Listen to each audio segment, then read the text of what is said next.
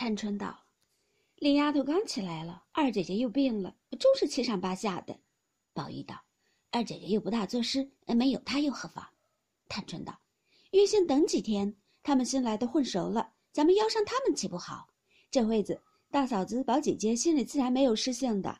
况且香云没来，平儿刚好了，人人不合适，不如等着云丫头来了，这几个新的也熟了，平儿也大好了，大嫂子和宝姐姐心也闲了，香菱事也长进了，如此邀一满社，岂不好？咱们两个如今前往老太太那里去听听。”除宝姐姐的妹妹不算外，她一定是在咱们家住定了的。倘或那三个要不在咱们这里住，咱们央告着老太太留下他们在园子里住下，咱们岂不多添几个人，越发有趣儿了？宝玉听了，喜得眉开眼笑，忙说道：“倒是你明白，我终究是个糊涂心肠，空喜欢一阵子，却想不到这上头来。”说着，兄妹两个一起往贾母出来。果然，王夫人已认了宝琴做干女儿，贾母欢喜非常，连园中也不命住，晚上跟着贾母一处安寝。薛科自向薛蟠书房中住下，贾母便和邢夫人说：“你侄女儿也不必家去了，园里住几天，逛逛再去。”邢夫人兄嫂家中原艰难，这一上京，原仗的是邢夫人与他们置房舍帮盘缠，听如此说，岂不愿意？邢夫人便将秀烟交与凤姐儿，凤姐筹算的园中姊妹多，性情不一，且又不便另设一处，莫若送到迎春一处去。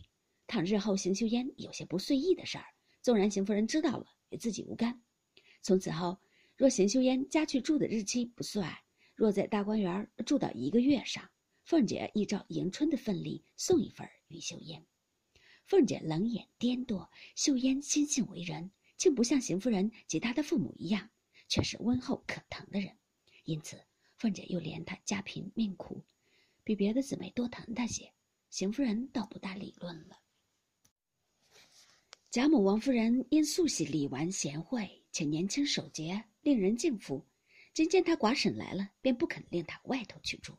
那李婶儿虽十分不肯，无奈贾母执意不从，只得带着李文、李启在稻香村住下来。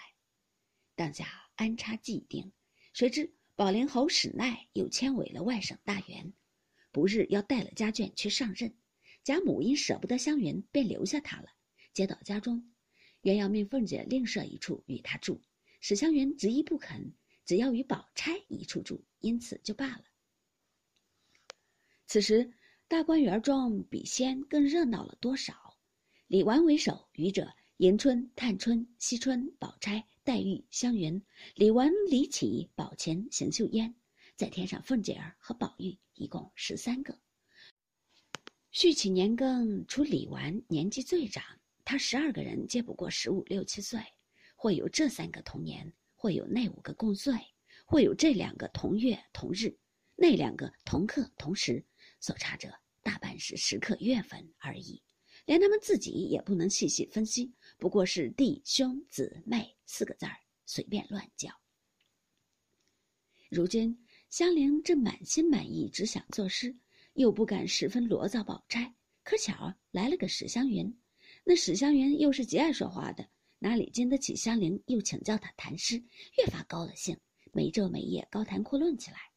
宝钗阴笑道：“我实在聒噪的受不得了，一个女孩家只管拿着诗做正经事讲起来。”叫有学问的人听了，反笑话说不守本分的。一个香菱没闹清，偏又添了你这么个话口袋子，满嘴里说的是什么？怎么是杜工部之陈玉为苏州之淡雅？又怎么是温八叉之奇米李义山之隐蔽？放着两个现成的世家不知道，提那些死人做什么？湘云听了，忙笑问道：“是哪两个好姐姐？你告诉我。”宝钗笑道。待香菱之辛苦，风香云之话多。香云、香菱听了都笑起来。